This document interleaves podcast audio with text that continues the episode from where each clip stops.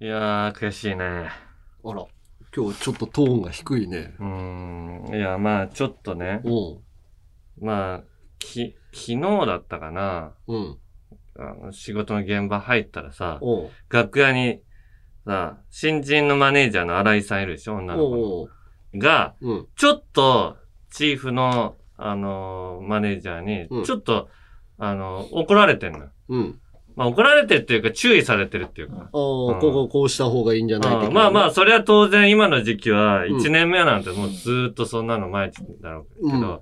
なんか、そのな内容がさ、うん。聞こえてきたのよ。うん。で、あそこのさ、あの、下の内村の、つってそれ、下の内村っていうのは、せ前回で話したさ、山下真司さんと俺と峯岸みなみちゃんの旅ロケ、そういうの番組なんだけど、うんあれのうん。現場に、あ、新井さんがずっとついてきてくれてたのね。おううん。それに対して、うん。いや、もう、田中さんの頭がもうあれ、ハゲすぎてるから、あの、それの、俺は、あれは、ちょっと間に入って直さなきゃダメよっていう。俺田中のせいだ俺のせいなの。俺のハゲのせいでさ、新人マネージャー、新だ。人マネージャーが、すいません、ちょっと気が利かなくてって言って、さすがにあれはハゲすぎだから、いや、俺も、俺も、ハゲてるけどうん、さすがに、あマネージャーさんもね、チーフマネージャーさんも、ハゲはそりゃ、ある程度認めてるしさ、まあ、俺がハゲてるこことはもうじゅ十分、重々承知なんだけど、うん。それにしてもハゲすぎてる。から、ちょいち、で、間にね、峯岸みなみちゃんとか、うん女の子だから、その、うん。間に直す時間とかが、うん。峯岸みなみちゃんとかが直す時間とかもないぐらいだったって聞かれてたんだよ。おうおううん。それだったらもうしょうがないからって言って、うん。いや、峯岸さんが直す時間はありましたって言って、ああ、じゃあちょっとやっぱハゲ直さないといけないよねっていうことなん普通、だ。まあ、ヘアメイクさんがね。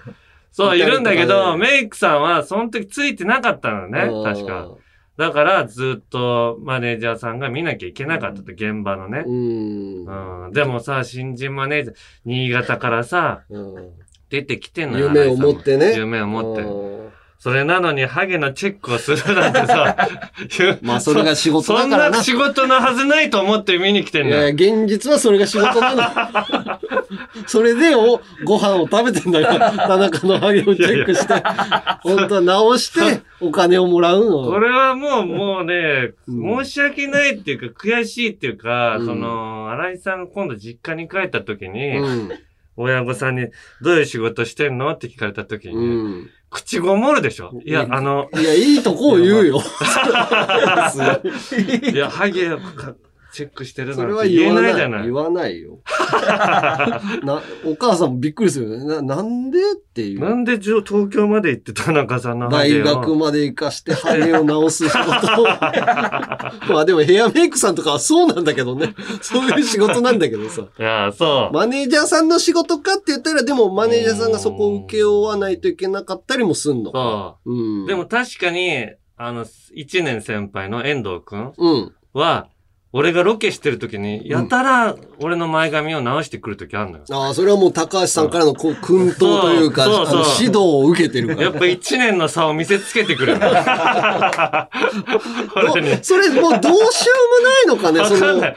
わかんないけど、俺、さあ、激すぎてるもうってどういう体のこと？がたいのいい、うんあの、23歳のお兄ちゃんに俺前髪直されてる 絵がさ、これ、どう見えてんだろうと思ってなワックスとかで固めるのかな？俺もヘアメイクやんないからさ、ほぼ、そうね。普段。まあど特に、広島の番組の元なりとかねあれ。なんて俺らマネージャーさんついてきてないかうんら、両方剥げまくってるよね。まあだから広島だったらまあセーフにしてんじゃない？全国放送のゴールデンの番組で、でさすがにぐちゃぐちゃのままうんご飯食べてたから、だとしたら迷惑かけないように、それをなんとかしないといけないわけじゃん。いや、でもさ、うんその日サウナ入ったりさ、うん。してさ、もう、風も吹いてたしさ、屋外サウナだからしかも。おーでもなんかやんじゃない？その、あやる人らを、スプレーとか。あー、あの、スパイキーとかね。キッチあ、か、カッチカチになるやつ。カチカチになるや何回もあの、うんお風呂で洗わないと、泡立たないやつ。春日が最後にかけるやつね。メイク、メイクルームあでれ？スパイキー？あれスパイキー最後にシューって上からかけて、なんか、仕事のスイッチ入れるみたいなある。ね。なんかピピンクと黒みたいな スプレーのやつがね、スパイキそうなのよ。まあだからそれだけ申し訳ないなっていう気持ちになったっていうね。ー。で対策は考えてんの？じゃあ。うーん、でも、うんやっぱり、うん不意のハゲがあるから、だか、らる？不意のハゲにならないようにスパイキーとかを持ち歩いたりしとかないといけないね、今後。新井さんが毎回怒られるよ。でも、不意のハゲで。スパイキーでさ、カチカチに固めてても、うん。それなのに、やっぱ風が吹いたら穴が開くっていうかさ、この、おでこと前髪の間？まああるね。あと、スパイキーで固めてるから、固めたやつが全部ハゲる時もあるしね。そうそうそう。その方が痛々しいっていうかね。どうすりゃいいんだろうね。うん。もう無理だろうな。いや、だから、まあ、あんまりきつく言わないでくれって言ったら言っといたね、チーフに。俺のハゲのことで。ぬくみずさんとかだとどうなんだろう。いや、福水さんのは、あのあれの前はもう、ハゲっていうか、か 貫通してるから、うん。おでこが。大丈夫もうあれはもうどうしようもないっていうかね。あるのにハゲちゃう人か。うん。だから俺ぐらいが一番難しい頃なんじゃない、ねうんでもまあまあ、本当にね、峯岸さんもでも、あれね、うん。髪直す時間とか言ってたけど、うん。俺さ、そのロケで一個だけすごいなって感じたのが、うん。峯岸みなみちゃん、まあ三人でさ、うん。日光東照宮行くときに、うんその前で、うん。ちょっと浴衣に着替えて浴衣か、まあ着物っていうかな、浴衣だね。うん。浴衣に着替えていくみたいな、うん。うん、ああったのよ。うん。それで、じゃあ先に私着替えますねって、うん峯岸さん入って、うん。その着替えて出てくるまでのスピードが、うん。めっちゃ速かったの。えー、着まあ、物1分半ぐらい。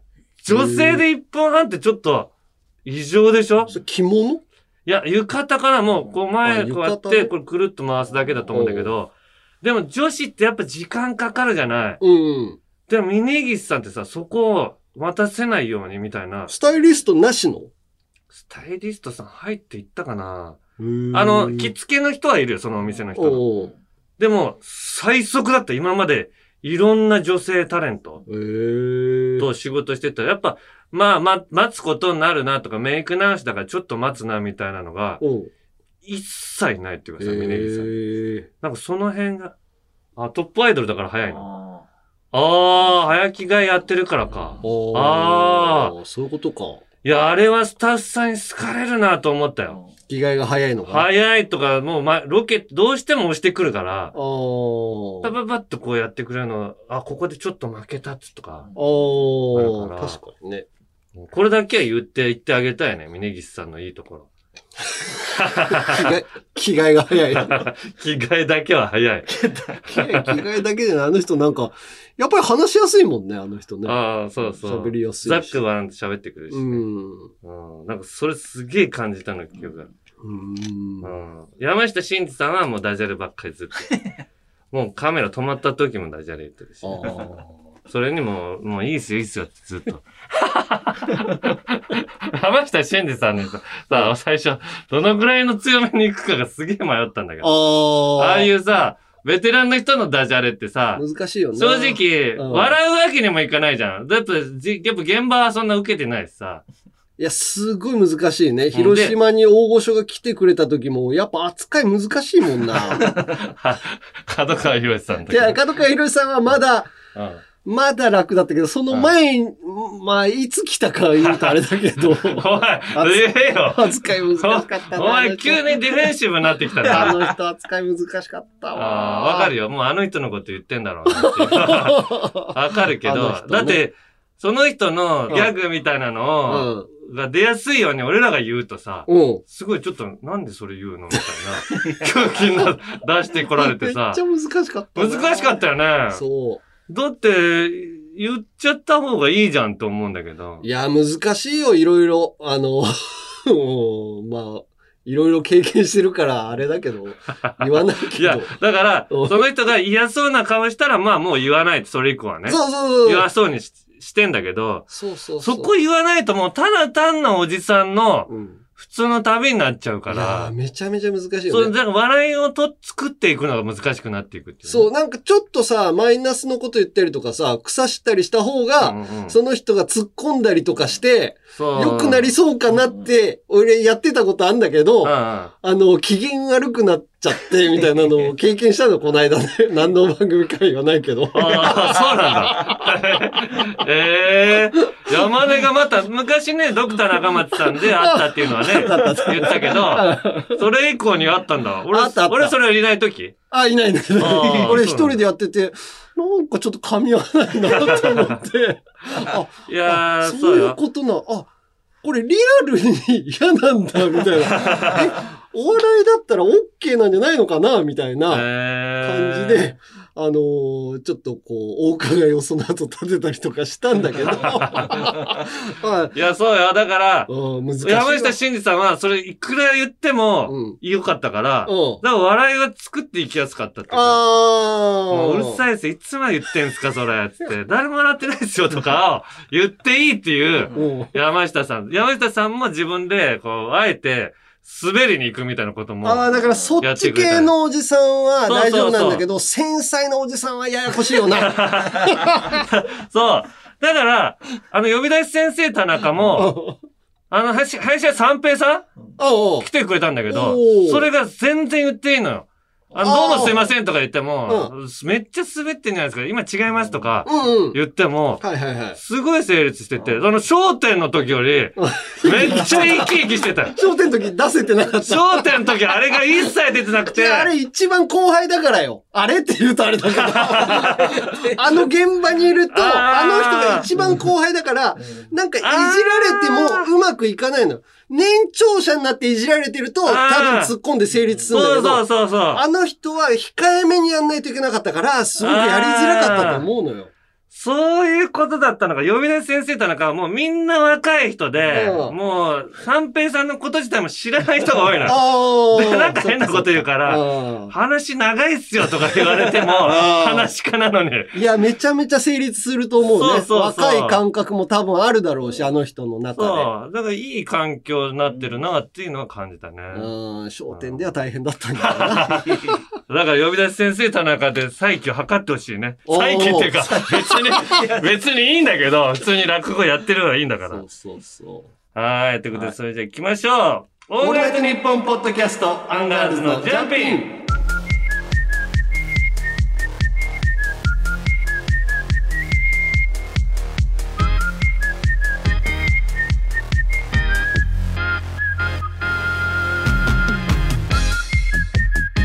ールズの田中です。モーティマーです。はい。ジャンピンも55回目となりましたけども、うん。えー、まあ、普通歌もね、うんやっぱ来てますんで、読んでいきたいと思います。うん。でラジオネームフライゴッドさん。はい。僕はミステリー小説をよく読むのですが、伏線というものについて気になることがあります。ほ伏線がすごいなどとう。うん。評判の本を何冊か読んだことがあるのですが、伏線が細かすぎて どこのページで書いていたか忘れてしまうのです。その対策として気になるところがあったらうん。メモをして読むようにしていたのですがノート1ページ分メモしたのにもかかわらず うん。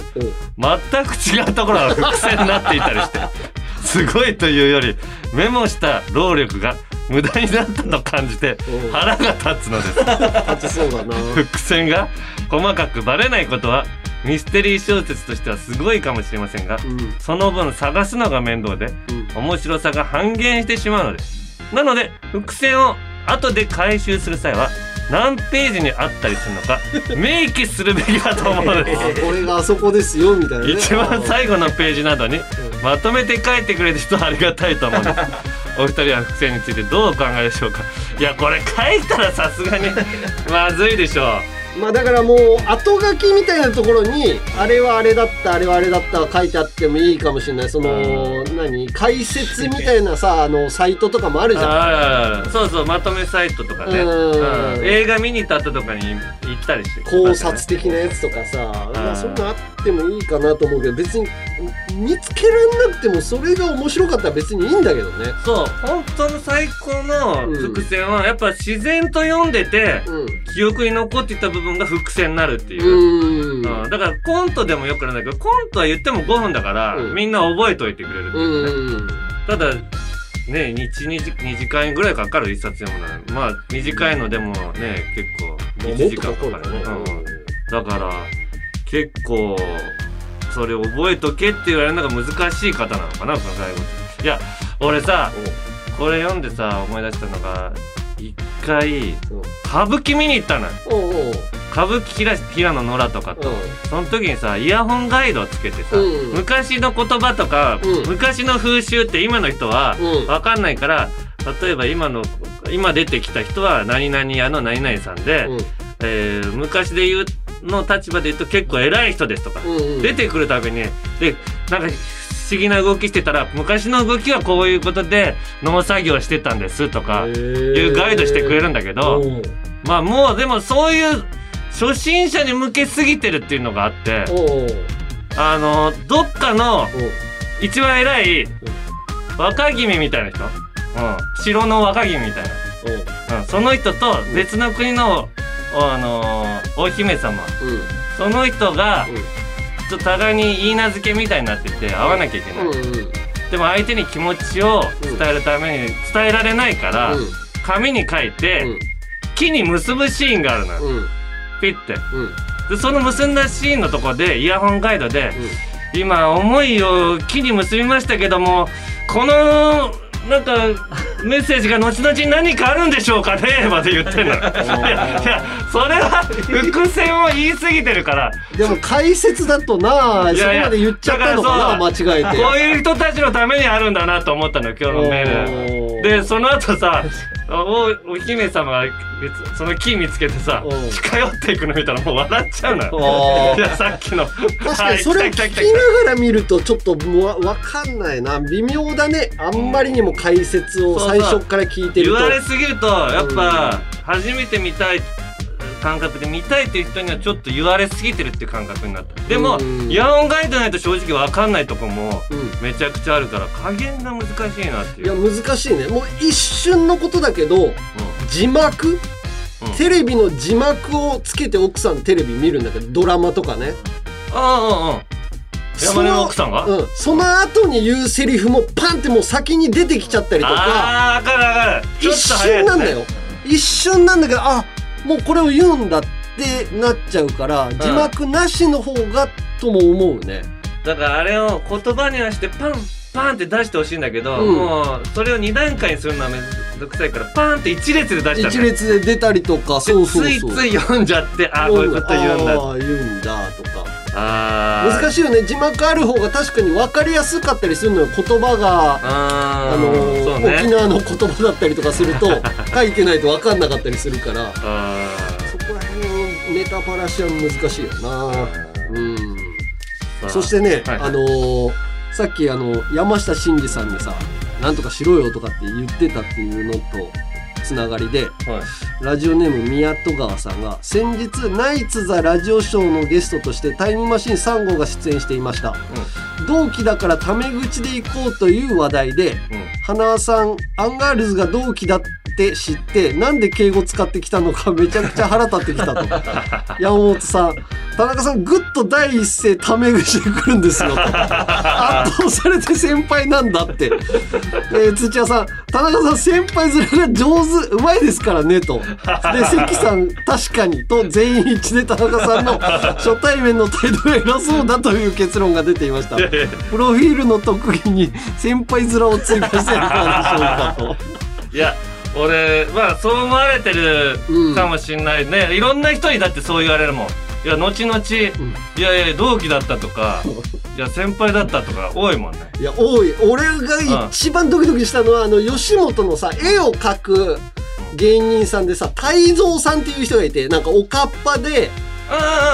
ヘキサゴンとか出ヘキてた、ね。サゴンとかでさ、うんなんかちょこっと出てて、うんその時に楽屋で田中バリバリのタメ口で言ってて、俺テレビとかでも見てるような人だったから、おいおいおいと思ったんだけど、いやあこいつすげえなと思って。だから、錦鯉の長谷川さんにも、俺、タメ口で最初に言っちゃってて。あーうん長谷川君って。うん。だから、錦鯉また微妙だね、なんか。そうそうでも、タイムマシーンに関しては、うん。うん。あいつらが首へつらすぎなのよ。そうだね。あいつら腰低く、あい、俺のせいじゃないよ、正直。タイムマシンはそうだね。ナイツに関しては認めるけど、うん俺が、ううんくんっつって言って、うん。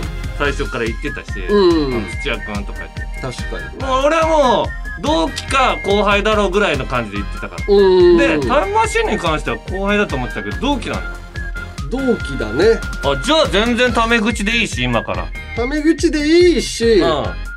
やっぱり年齢で行くのが、てか、うん言ってもタイムマシーンって、うんあのー同期、今聞いたけど、売れるのが、うんちょっと遅かったじゃない。だから、なんだったらあいつら、うんずるいのが、うん最近出てきた感で行きたいから、あ後輩ずらしてんのよ。有吉の壁で 普通の顔して出てるやつね。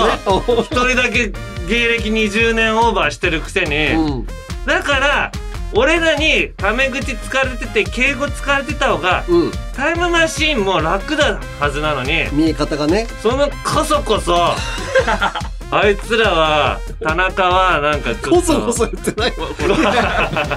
俺のいねえとこでさ、あいつら絶対まず、あー席のメガネ割っちゃう。割っちゃうけど、覚えとけ。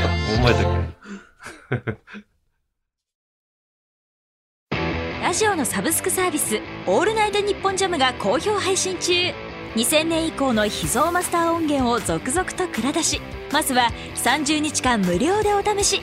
詳しくはニッポン放送のホームページで。パンプキンポテトフライの谷です。山名です。月替わりで担当する「オールナイトニッポン」ポッドキャスト土曜日。10月は我々パンプキンポテトフライが担当しています。ラジオラジオラジオラジオラジオが僕は大好きだ。やかましいわ。ねパンプキンポテトフライの「オールナイトニッポン」ポッドキャストは毎週土曜日配信中。オールナイトニッポンポッドキャスト、アンガールズのジャンピン。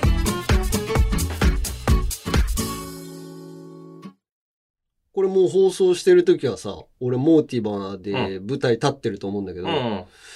うん今現在はさ、もう稽古ほぼ終盤みたいな感じで、あーじゃあもう単独ライブが近い時みたいな。あもうそーのぐらい結構来てる。こそう、まあ、全然違う？単独ライブとも全然違うのよ。ああ、そう。やっぱ出番が限定されてるっていうのもあるんだけど、俺はね。あキャラクターとして。あでも、まあ、緊張感はあるんだけど、ーうん。もうお笑いと全然違うのよ。ああのーやっぱ稽古の時間もーうん長かったりとか、ああ、そう、どん、どんぐらいあんの？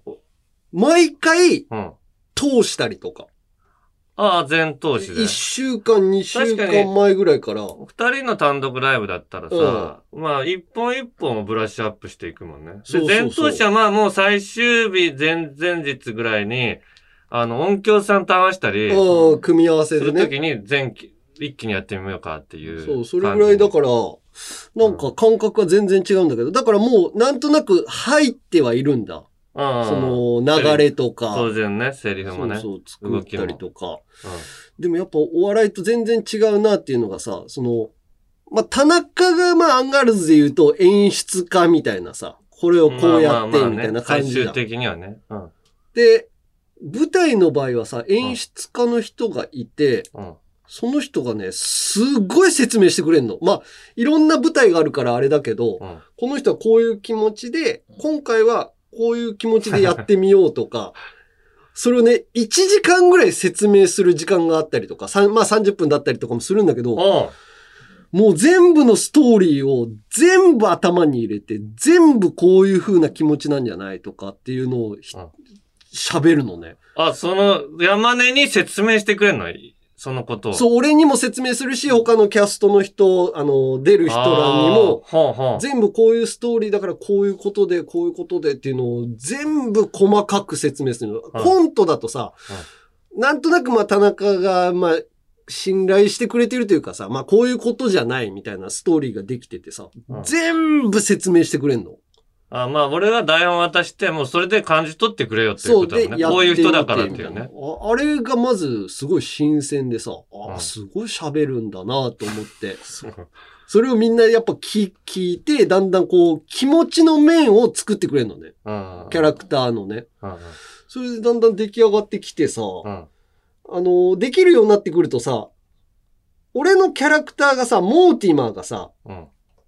なんとなく面白要素みたいなさ、旅芸人みたいな感じだから、うんうんちょっと自由にやっていいですよ、みたいな。あ、言われるんだ、そのアドリブ感も。そう。でうん、だからさ、アドリブを考えんのよ。あー、はいはいはいはいはい。演じ方とかアドリブを考えるの。まあコメディゾーンはそういうの場合あるよね。演劇とかでも言ってもね。おーなのかな、俺はうんだから、アンガールズでコントやってる時ってさ、うん。まあ基本アドリブないじゃない。ないね。だからそれをすごいね、準備してる自分がね、うん。なんかこ、これ恥ずかしいなって思っちゃうの。なんでこいつ準備してきてこれ言ったなって思われるんじゃないかなと思って。笑い、それがでも芸人だよ。初めてその感覚、笑いの責任を取ってる感じなんだ。そうそうそう。今まで遅いよ。今まで責任全然取ってないから。じゃあ、なんかさ、その、面白いタイミングとか、で、斎藤くん、トレンディの斎藤くんも出るんだけど斎藤くんは別に、まあ、面白いところもあるけど、流れの中で、一個アドリブを入れてきたりとか、コメントを一個足したりとかうん。して、その、あナチュラルな感じ。そう、稽古の現場でうん、受けるんだけど、うん。これいつから考えたのかなとかさ、うん。なんか変に別にいつからとか、みんな多少考えてんだから。俺ももうめちゃめちゃ考えるの。今までやってきてないことをさ、いいじゃん、頭のトレーニングになって。頭のトレーニングにめちゃめちゃなってて。あだから稽古のうん何回かやるけど、稽古のたびにちょっと変えたりするんだ、そのアドリブのとこ。そう、だって同じことやってたらなんかうん受けなくなりそうじゃん。そのいや、稽古それはの現場で。確実に受けない。だから毎日変えて、だでもから、、でも毎日変えてると、うん。あ、毎日変えて受ける受けないがあるんじゃないかとかさ。まあそれを探ったりもするんだけど、こう変えてみながらね。多分それが、うん多分長期公演するから、うん日によって変わる玉の一つに二つに加えていくっていうことなのかな？だからそういうなんかコメディの部分って、あ、うんこんな考えるんだと思いながらやってんのよね。うん、今じゃあ、ねあれ入れた？ん？なはなはは？なはなはは、だから別に今からでも入れようと思えば入れれる。じゃあ、入れてよもらったんだから、全体いやいや、だから俺いらないっついや、ちょっとって言ってみ。た。なはなは。違う。な、な、でしょ？いや正解わかんない。カエル亭の中野です。毎週火曜に更新しているオールナイトニッポンポッドキャストカエル亭の殿様ラジオをぜひ聞いてみてください。それでは時間まで僕の相方岩倉さんの明け方に聞こえてくる鳥の鳴き真似お楽しみください。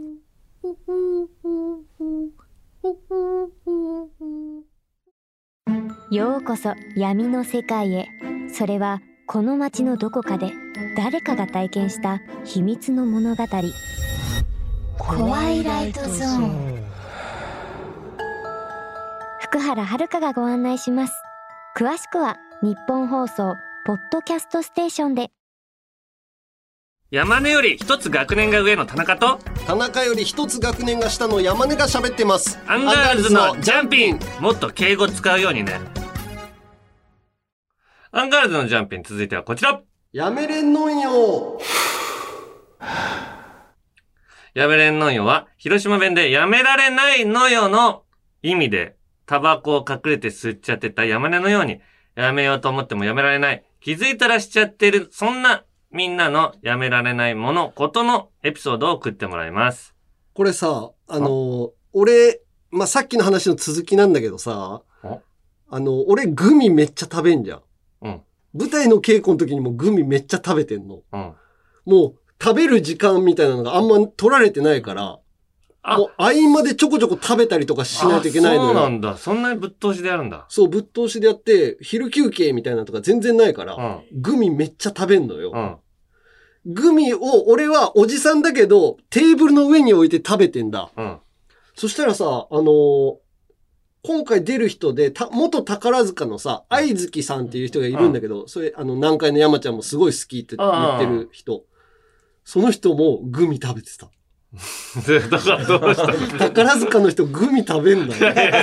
食べるよ。それもね、それもね、なんかテーブルの上に出さずに、俺がさ、昔さ、カバンのところからさ、こそこそ取って食べてたの、お前なんか言ってたじゃん。そうそう、山根ってさ、人にグミ食べてるの見られるの嫌だから、カバンの中に袋を収めといてうん、カバンの中から、こう、パッと取り出して食べるんだけど、それが、カバン自体から謎の個体を食べてるように見えるから、一回出せと。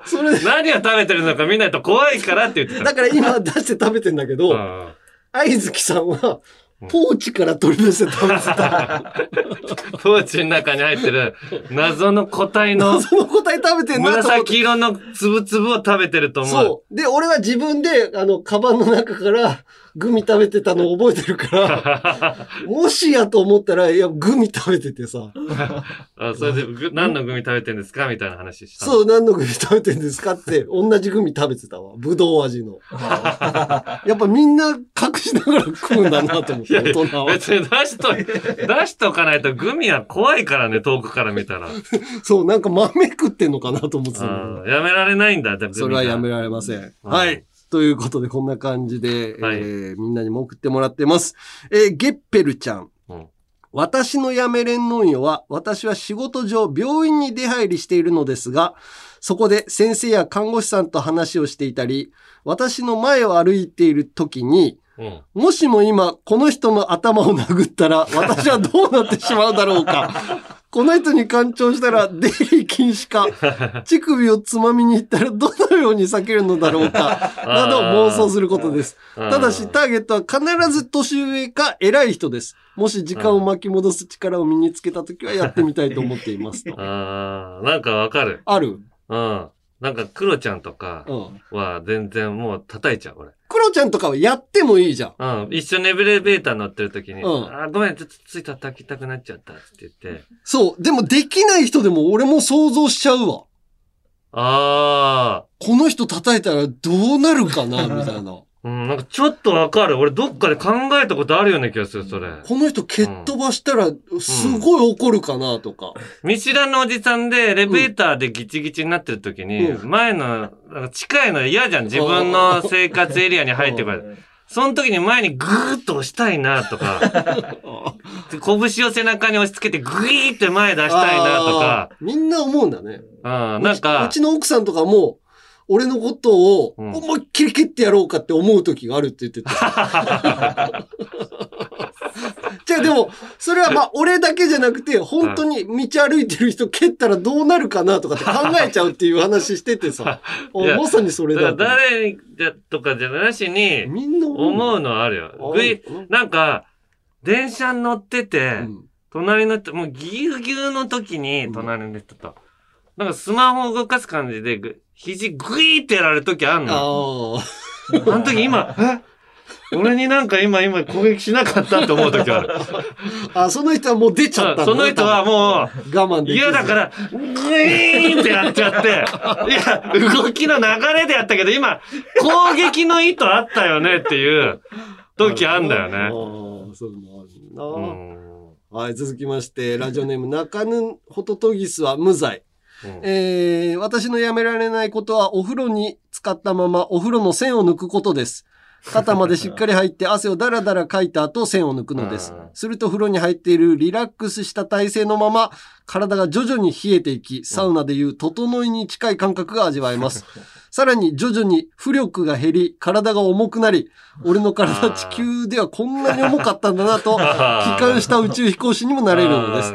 お風呂の順番に、えー強い制約が発生するため家族からは不評なのですが、うん整い宇宙飛行士が癖になりどうしてもやめられませんと。うん田中さんもでもやるって言ってたよね。これは俺めっちゃやる。昔からやってる。だから一人暮らしだから、うん。もう自分が入ったらもうお湯抜くのよ。うんうんうん。で、その時にく自分がこう座ってて、だんだん自分がうん。出てくんの。うんなんかロボットが、うん昔のロボットが水中に入っててさ、あ水中から出てくるやつあったらあるあるだんだん水が取れて、ーうんそんなイメージとか、あうんと、だんだんポコチンが露出してくんの。うん。そこがすごいかっこいいの。なんかねミサイルみたいな。ミサイルが、砲台が、グイーンって出てきてるみたいな感じ。確かに。あ、と、あのね、うん。と、横っちょの、うんあの、Java やるとこあるでしょ、うん。?Java の横の入り口のところを、うん。水面が通るときに、おボソボソ。ああ、なるなる。スポスポなんか、咳込むのよ、風呂が。あるああーみたいな。そしたらその時に、うん。中から冷たい水が出てくるの、なんか。あれ、多分、洗ってんだと思う。センサーで。え、そうなの？多分、あの、水が出終わった後に、あそこに溜まってたやつを吐き出して、水でプシュって綺麗にしてるやつが出てんだと思う。そういう効果でやってたんだ。いや、そのみだと思うよ出て冷たいなとか、そういうのも感じるのも楽しいから、結構毎回やっちゃう。確かに、ホテルとかだとやるなああ、まあまあ一人だからね。一人だからね。うん。うん。はい。さあ、続きまして、えー、りちゃんにゃんこさん。はい。えー私はホットコーヒーを買いに行ったのに、アイスコーヒーを買って帰ってきてしまうことがやめられません。近頃寒くなってきたので、毎回コンビニにホットコーヒーを買いに行くのですが、コンビニに着いた瞬間、なぜか毎回喉がカラッと乾いてしまい、いや、今日はやっぱりアイスコーヒーだと購入し、美味しいのは一口目だけで、あとはガタガタ震えながらアイスコーヒーを飲んでいます。一口目は美味しいんです。寒くて嫌になるのにやめられません。そろそろ本格的に寒くなるのでやめたいですと。わかる。わかる俺もこれはわかるんだけど、でもコーヒーあんま買わないじゃん。俺は、それじゃなくて、あのね、今の時期に蕎麦屋行った時に、あったかい蕎麦か、冷たい蕎麦かでめっちゃ迷うのよ。はい。こんな、ど、こんな迷うかねっていうぐらい。だって、あったかい、今ちょっと体が冷えてんだけど、やっぱ冷たい蕎麦の後に最後に蕎麦湯飲めばこれいいかとか、うん。でも体が冷えるしなとか。でも冷たい方がそばだからね。そうなの。で、あの腰の感じ。そう。で、だしに、う薬味入れて、うんあの、カットファっていうのが、うんあったかい蕎麦にはないじゃないじ。ゃないのよ。ちょっとね、ボソッとするからね。うんあったかいのにするとね。でも今、このあったかい蕎麦食べる時の体のポカポカ具合とかさ、うんあれも気持ちいいから。そうよ。俺もだから、後ろでお客さん待ってない場合は、あの、タッチパネルのところで 一回冷たい押して、あの、元の画面に戻るまで悩むからね。はいもうコンピューターがこの人、前に人がいなくなったと判断して、そうそうそう。あれやっちゃうよな。まだ立ってたんだっていう。うん山根は。さあ、続きまして。えー、ラジオネーム、ロージーさん。えー私のやめれんのよは、うがいをするとき、ガラガラをする前に、口に入っている水を3分の1くらい口から洗面台に出してしまうことです。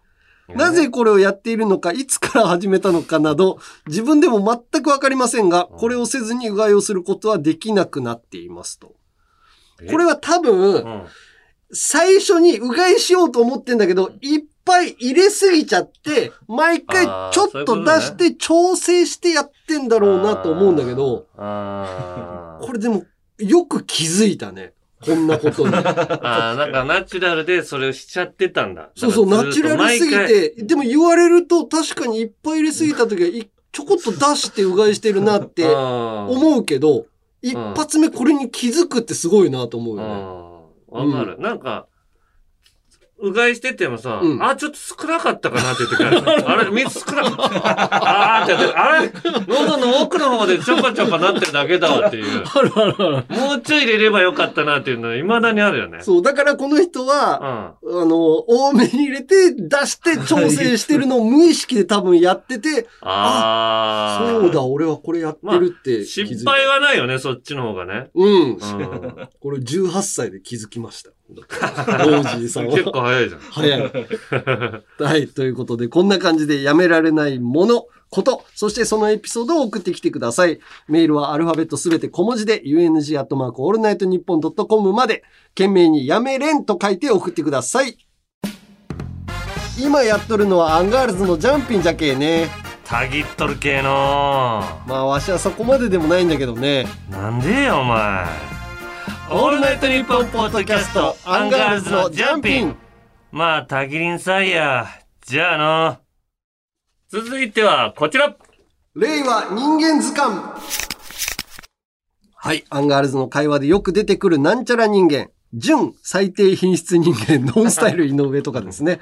その他にもたくさんいるなんちゃら人間を送ってもらっています。芸能人族と一般人族分類して紹介しております。まずは一般人族から。はい。えー、グルクンマスクさん。はい。最近なぜか私のおならの音が、パンという小さな破裂音ばかりです。以前は、ブーとか、ブーとか、うん。普通の音が多かったのですが、うん。そんな私は、お尻爆竹人間でよろしいでしょうか？パ なんかあるな、でも。ン なんかソファーに座ってる時とかかな、パーンってなるの。なんかケツが、あ、ちょっとしっとりしてて、塞がれてる時、なんかケツの肉をプリッと押しのけてポンと出る時とか、ちょっとお尻が痛い時あるよね。お尻パーンってなって、お尻の肌が、ちょっとあるかな。パンってあれなんか今破裂したっていう感じ。あーあるね。あれなんなのどだから形が大事なんだろうね。体勢と湿度とか、そういうので、うん。あと自分の肉付きの状態とか、うん。そんだから少ない。ブーが多いな、俺はもう。ブーって。プーは少ない。おブーばっかーり。でもたまにパン入ってるよね。武装みたいな時もあるな。武装？武装みたいな。出てないなん出か。てない。武装。はい、続きまして。宮城県、えー、ガングニールさん。えー、大学の知り合いが道に落ちている、まだ中身が残っているペットボトルを見て、僕に向かって、これ飲んだら100円あげるよ。いや、床の埃を食べたら500円あげるよなど言ってきます。彼は、最低人体実験野郎でいいですかいや、言うやついるよね。と。床の埃床のこれはもうコロナ禍超えたら無理だな。でも昔、ロケで有吉さん食べてたけどね。そうそう。そう。本当に、えコロナ禍の前よ。うん。ボケとして、あ、これ美味しそうな埃だっつってて。すげえなってやっぱ。菊池さんとかもね、いつここの菊池さんも、唾をいつもここからの菊池さん、唾の匂い嗅いだら500円あげる500円あ。げるって言ってたもんね。最低人体実験やるんですよ。確かに間違いないです。うんえー、次は、うんぴんママさん。はい。同じマンションの住人の年配の男性なのですが、うん。マンション内ですれ違っても、まるで私が見えてないかのように、目を合わさず、挨拶もしませ。うんん。しかしこの男性がマンションの役員になり、うん。集金などで話さざるを得ない場面になった時には、うん。いつも不愛想のが、嘘のように声がワントーン上がり、低姿勢で感じよく話してきましたこの人は、やればできる人間でよろしいでしょうか？あれはできる人間だね。まさに。間違いないね。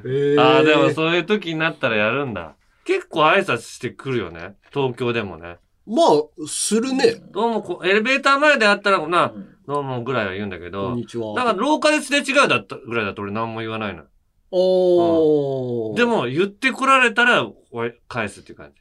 どうそう。俺はでももう、マンションじゃないからかあ、な。そうか。ま、マンションじゃないからかわかんないけど、近所の人で、ある程度知ってる人だと、もうみんなこんにちはって言うわ。ああ、そうか。お肉屋まあ、さんとか。それは、住んでたらね、持ちだったらするかも。そうね、マンションとかだと、ちょっとだけ、あのーなんだろうな、プライバシーというかさ、そうそうプライベートをさ、あのー分けたいですよね、の感覚があるもんね。触れない方が相手の方になる、のためになるような気がするんだよね。うん、あるある。うん。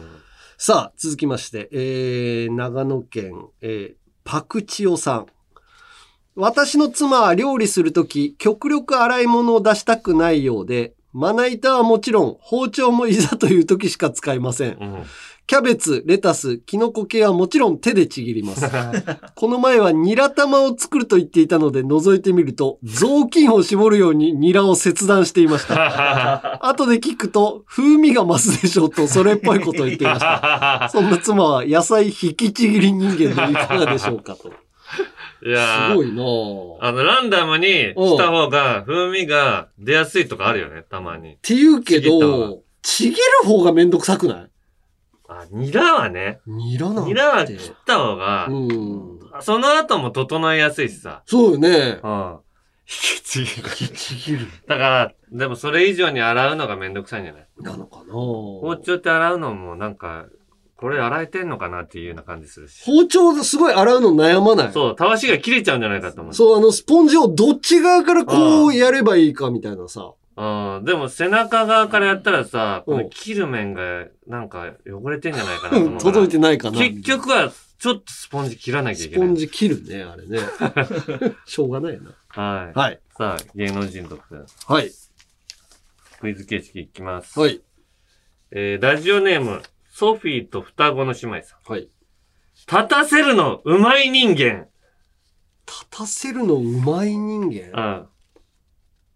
うん。えー、今田耕司さん。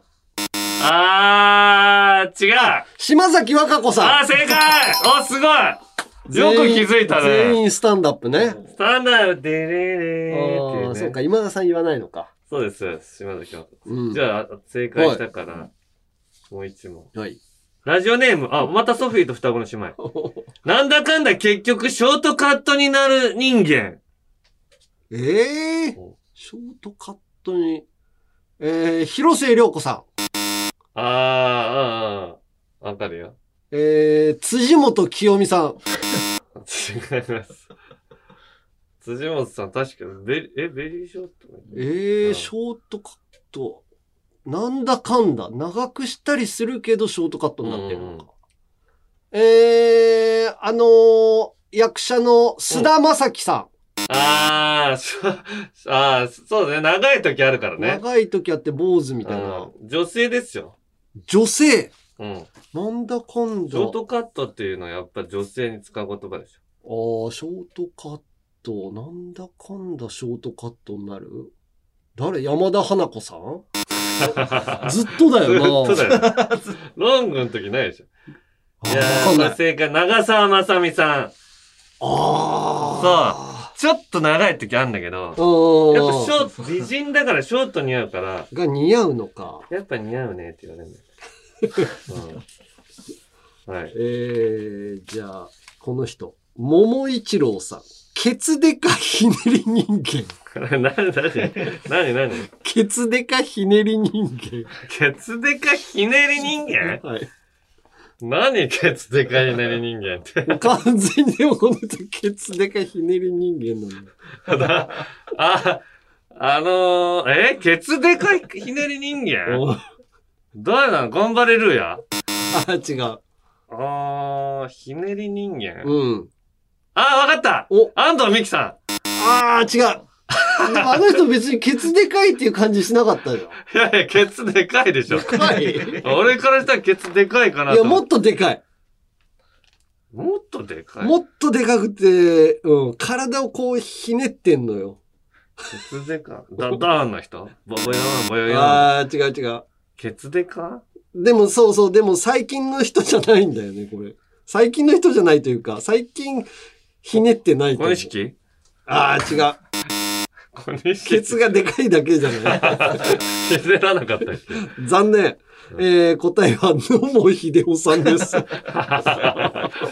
やいや、そりゃそう、そうでしょそうだけど、難しいよ、それ。そうそう女性かと思っちゃったよ。野球だ、野球好きだから出るかなと思ったんだ。じゃあ、ラジオネームゆば坊主さん。はい。生放送、不機嫌モード全開の不穏な空気にもめげずに、果敢に挑んでいった人間。生放送、こうんんな空気にも。ええー、誰だ？うん不穏な空気なのに挑んでいく人ね。はい。ええー、誰だろう？ホラン千秋さん。あ、ホランさん不機嫌、あー、まあまあ。なんかね、えーそんな不機嫌モード全開の空気の時あった？ホラン千秋さん。いやーだからあの、バイキングとかよ。あバイキングに出てる坂上さんの空気にあ、、ああ、そこにも。挑んでいくなっていう感じわかるわかる。おーえ、生放送不穏な空気に、いや、これはある事件の、事件っていうか、まあ、騒動のね、ことに対してなんだけどね。おー、TKO うのん。木下さん。まあ、木下さん何あれ、木下さんじゃなかったっけなあの、不穏な空気の時になんか、まあまあまあみたいな言ってたの。え、まあまあ、あの、まあ。感謝祭のああ時の。033の事件の時に、あの、まあまあまあって033に声かけたんだよね。えーあの、怒ってた方の人に、まあまあまあみたいな言ってたような気したんだけど、そしたら、まあまあまあって言ったんだけど、なんか空気収まんなくて。あ、そうそう、あの時にそう言ってたらしいね。おう違います。違う。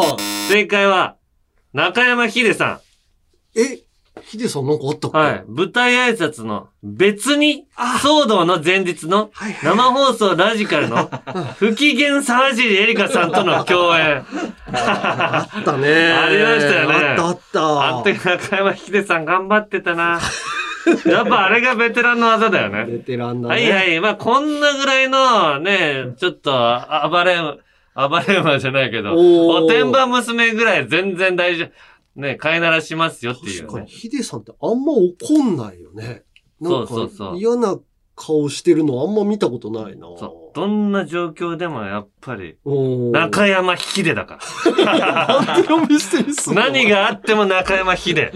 そそれがやっぱすごいところ。確かに。誰、誰しもやっぱブレちゃうんだけど。じゃあ続きまして、ラジオネーム、着ぐるみ剥がされ瞑想中さん。うんおでこに3がある人間。漢字の3がある人間。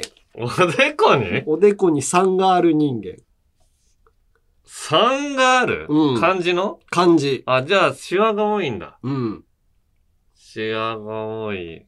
あとね、うんクリームの上田さん。おー、正あーし解正めっちゃシ解ワあるからね。俺も結構入るから。!Wi-Fi っていうね。そうそうそう。おでこに Wi-Fi のシワできるけど。でも、上田さんはただ単にシワができてる。そうだね。バカボンのパパやってたもんな。あ、そうだ。おーうん。じゃあ、えーっとね、うん。田中は正解したんで、はいこの人。ラジオネーム、ベイビーストライドさん。うん。もともと回っているものに回れと命令人間。もともと回ってるものに、うん。回れ？うん。はは、わかった。おえっとねお、中島みゆきさん。違う。それは回るんだ。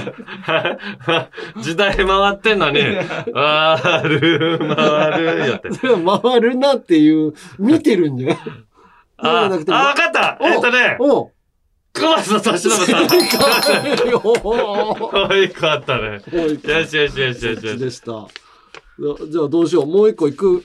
もう一個行こう。うんえー、ラジオネーム、ポコンチ侍さん。うん煮豆食べられない人間。いや、知らないよ。誰が食べれないとか。煮豆？煮豆食べ煮豆みたいな顔してる人かなこれどう？松崎しげるさん。あー、違う。自分食べちゃってるような気がするから。黒豆？黒豆。煮豆煮豆です。煮豆食べれない人？この人が実際に食べれないかどうかは俺はわかんないんだけど、でも言われると、あ、この人もしかして食べれないかもみたいな人。ええ誰だろうななんかトリンドルレナちゃん？あ、それなんで？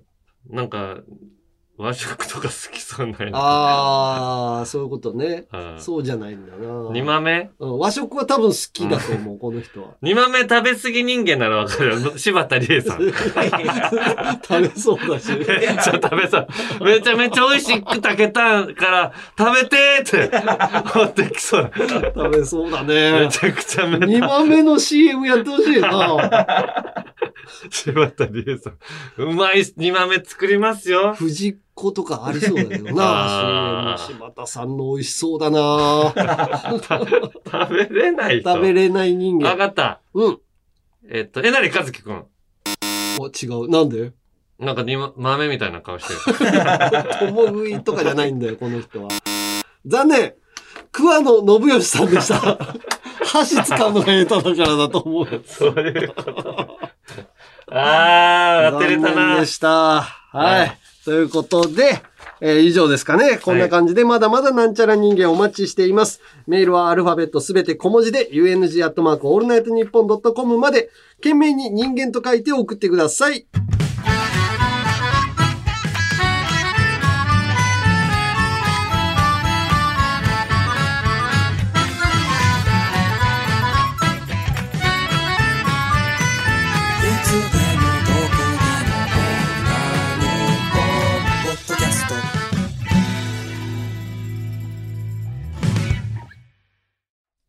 続いてはこちら。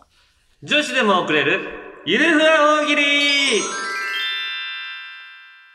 さあ、土曜25時の城を落とすには女子人気が必要不可欠っていうことで、はい。女子人気を増やすべく、ポップでファンシーな題材での大喜利コーナーです。うん。はい。はい。ということで、今回から新しいお題ですね。はい、今回のお題はこちら。ゆるふわ昔話のワンシーンを教えてください。はい。えーでもね、うん。まず、先にメールで来てるんですけど、うん山形県のうんラジオネーム SSR 藤本さん。はい。15歳男子。おう、若っ。先日のゆるふわ大喜利15歳女子の手こき増産体についてですおうおうお二人はたまたまラジオネームが下ネタになってしまったか、おじさんのなりすましという説を唱えていましたが、うん。今の15歳を舐めないでください。YouTube や Twitter の発達により、うん。今や女子でもいろんな下ネタを知ってるのは当たり前です。僕も同じ15歳として主張させていただきました。ということで。あ、知ってると、それぐらいのことは女の子でも？男子と女子と違うだろう。男子の方が下ネタ興味津々なんじゃないのかうんなそれもう古いのかなもう。かもしれない。だから手こき増産体ぐらい余裕で書いてるよと。いうことなんでしょうかね。そういうことなのかなはい。さあ、じゃあ、うん行っていきたいと思います。はいえー、ラジオネーム、宮戸川さん。ゆるふわ昔話のワンシーンを教えてください。笠地蔵の寒そうなお地蔵様には、ジェラートピケのモコモコパジャマを着せて、キャワ地蔵にしちゃう。かわいいいいね。いいね。いいね。なんか、あったかいからなゆるふわな、うんゆるふわな感じしますよね。ジェラートピケっていうのがもうね、そうですね。ただおじさん二人も着てるっていうね、ここの。俺も家で寝るときジェラピケで。単純に寒いから、冷えないように。ジェラピケにしてからマジで冬風邪ひかなくなったからね。ああ、あったかいよね。そう。俺も何着か持ってるけど、やっぱ着ちゃうもん、冬。そう。いつか俺わ いや、俺らの発言で。そう、おすすめですよ。はい。さあ、続いて、ピテカントロプスさん。ゆるふわ昔話のワンシーンを教えてください。大きな株を抜こうとするが、もうマジ無理。抜けない。うち可愛くないし。と言い諦めかけるので、そんなことないよ、可愛いよと言って、自己肯定感を上げ、株を引き抜かせる。ウケる可愛くないしってなんだ。すねちゃったんだ。いや、もう力ないしならわかるんだけど、可愛くないし。可愛かったら抜けるって思っちゃってんだね。ああ、そういうメルヘンなね、要素も入ってくるね。はい、続きまして、アルミ缶の上にあるみかん腐ってるさん。ゆるふわ昔話のワンシーンを教えてください。シンデレラが落とした靴がメルカリに出されている。じわストーリーが進まないなの。違う人が。売れちゃったっつって。えー、続きまして、うんぴんママさん。ゆるふわ昔話のワンシーンを教えてください。下切りスズメ。スズメにもらった小さなつづらの蓋を開けてみると、シルバニアファミリーがみちみちに詰めてあり、それを見たおじいさんは、体操を喜びましたとさ。かわいいあの、リスナーのシルバニアファミリー好きの人も喜んじゃうよね。そうね。もうただそれだけのストーリー。じゃあ女子の最後を、はいえー、じゃあ、うんラジオネームアスリートフットさん。ゆるふわ昔話のワンシーンを教えてください。桃太郎の桃が私、お尻みたいに見えないかなと考えながら、恥ずかしそうに川を流れてくる。ウケー桃のにはもう意思ないよ。桃の擬人化で。もう中に人がおるだけで。私、お尻みたいに見えてない今。見えとる。今、くるんってなっちゃって、お尻の感じになっちゃって。しかも、石に引っかかっちゃって、お尻プリプリしてるみたいに見えてないい。やー、いいねいいですね、ゆる面ふわ昔話は。さあ、続いて男子に行きましょう。はい。えー、ラジオネーム温泉地獄さん。ゆるふわ昔話のワンシーンを教えてください。しまった法一の耳に、経文を書くのを忘れた法一の両耳だけ見える音量は、こうするとおしゃれだよ、と嫌がる法一のことなど気にせず、イヤーカフをつけてあげたそうな。じわるいやー、やっぱちょっとね、そんな耳を切るとかないんですよ。イヤーカカフを 見えてるところに見えてるところに、ここだけかけてあげましょう。えー、続きまして、ラジオネーム、シグさん。ゆるふわ昔話のワンシーンを教えてください。大きな株。うんとこしょ。どっこいしょ。それでも、ニートのお兄ちゃんは働きません。じわる全然家から出ていかない。ゆるふわ、ゆるいだけ、ふわっとはしてないよ。かなりシビアなね、状況ですけど。ああ、まあまあまあね。えーさあ、続いて、ラジオネーム、渡辺パチオさん。ゆるふわ昔話のワンシーンを教えてください。浦島太郎。助けた亀が陸亀だったため、海底にある竜宮城に行けず、結局、牛宮城で焼肉をおごってもらいました。ウケー話題になってないな、最近。いやー、まあ、最初はね、でも、いどうなの儲かってはいるんじゃないですか？どうなんですかね？まあ、採算は取れてんだろうけどね。行ってみたいけどね。宮迫さんいるかどうかわかんない一回ぐらいはうん確かに、肉はすごくいい肉が出るって聞きねましたけどね。高いかもしれないけどね。はい。男子最後か。えー、ラジオネーム渡辺パチオさん。ゆるふわ昔話のワンシーンを教えてください。一休さん。一休さんが、トンチを披露したタイミングで、その場に居合わせた女子が、出たヘリクツ男と小さい声で言いましたとさ。ヘリクツ男ね。ヘリクツだよな一休さんで端っこは、は この橋渡るべからずってど真ん中をね、歩いて、ヘリクツだじゃあちょっと虎出してくださいよ。屏風から。ヘリクツ男出たやだやだ、こういう男モテ、モテないよね、一休さんって。帰ろう帰ろうってなる。絶対。おっとけおっとけ。じゃあ、こっから、はい。下ネタコーナーなんで、そんな、ああ。もし、コーナーではないで下ネタ回答がね、何通か来てんだよ。うんちょっとね、不快だという方は飛ばしていただければと思います。何分ぐらい ?1 分でいける？そうねうん2分ぐらいかまあまあまあ2分ぐらいは飛ばしてくれればはい終わってると思います。はい。えー、超レンコンさん。ゆるふわ昔話のワンシーンを教えてください。北風が女子のスカートをめくり、太陽が汗でブラジャーを透けさせ、ドスケベ最強コンビが誕生する。誕生するか。変態同士や北風も太陽も。ああ続きまして、シグ。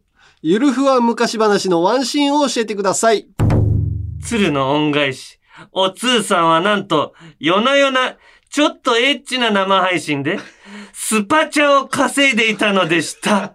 キモーい続きまして、ソフィーと双子の姉妹さん。ゆるふわ昔話のワンシーンを教えてください。赤ずきんちゃんが、おじいちゃんはどうしてそんなにキャン玉が大きいの？と聞くと、それは、お前に見せるためだよやばいやばい。と見せちゃう。続きまして、口内炎王子さん。ゆるふわ昔話のワンシーンを教えてください。浦島太郎の亀は、実はド M で、子供たちからいじめられている最中、首がギンギンに反り返り、血管が浮き出ていた。キモーい続きまして、宮遣さん。ゆるふわ昔話のワンシーンを教えてください。パレードを見に来た少年が、王様は服を着ていない裸の王様だと言うと、王様は興奮のあまり勃起しましたとさ。ガチキモーい最後。い一人称、ハッスーさん。ゆるふわ昔話のワンシーンを教えてください。桃太郎が超イケメンで、メスの猿、犬、キジが、桃太郎のきびだんごじゃなくて、キャンタマンゴーを欲しがる。マジでないわマンゴーって。キャンタマンゴーって書いてある。きな、きびだんごじゃなくて、キャンタマンゴー。キャンタマ団子じゃないんだ。キキャンタマンゴー。ャンタマンゴー。ひどいですね。な足んないよね。まあまあ、これでね、たガス抜きさせてやらないと。二つしかないから、キャンタマンゴー。三匹には足りない。はい、ということで、メールはアルファベットすべて小文字で、UNG アットマークオールナイトニッポンドットコムまで、件名にゆるふわと書いて送ってください。私こそ女子という人、そしてその他の人をお待ちしています。